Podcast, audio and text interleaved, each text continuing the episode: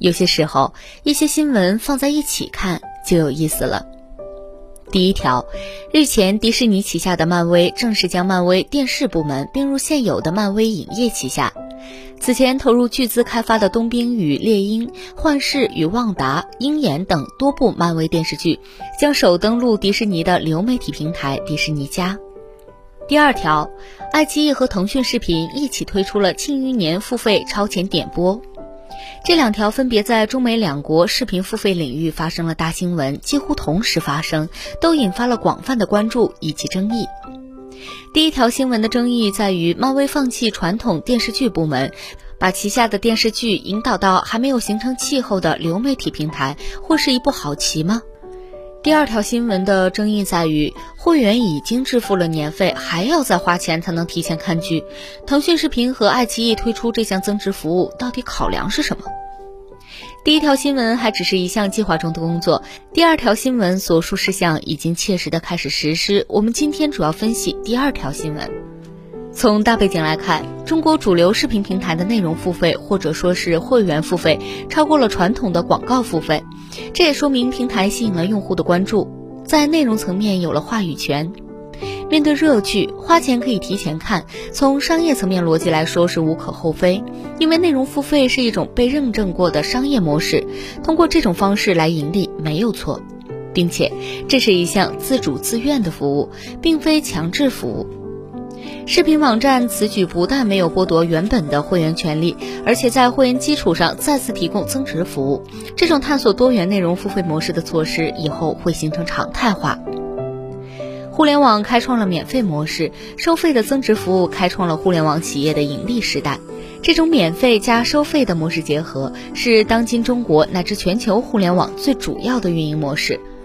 淘宝开店免费，给商家提供了收费的增值服务直通车，进而高效的帮助商家获取消费客户。王者荣耀游戏免费，给玩家提供了收费的增值服务炫酷皮肤，可以帮助玩家塑造个性化的游戏体验。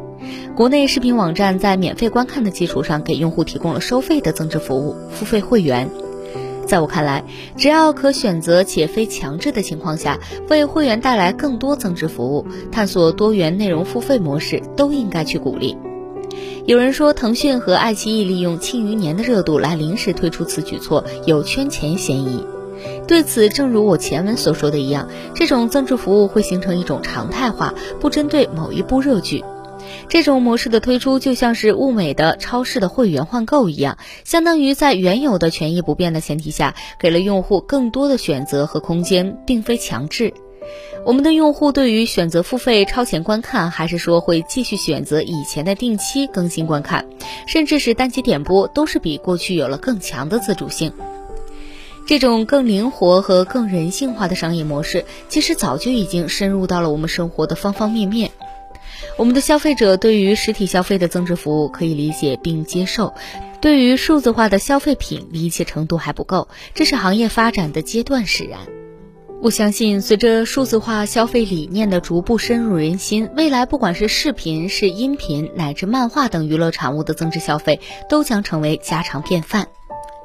这两年，以腾讯视频、爱奇艺为代表的视频平台，最大的一个变化在于，会员收费模式接近甚至超过了传统的广告收费模式。这意味着视频平台在过去的平台广告为主的利益共同体的基础上，增加了一种新的平台会员利益共同体。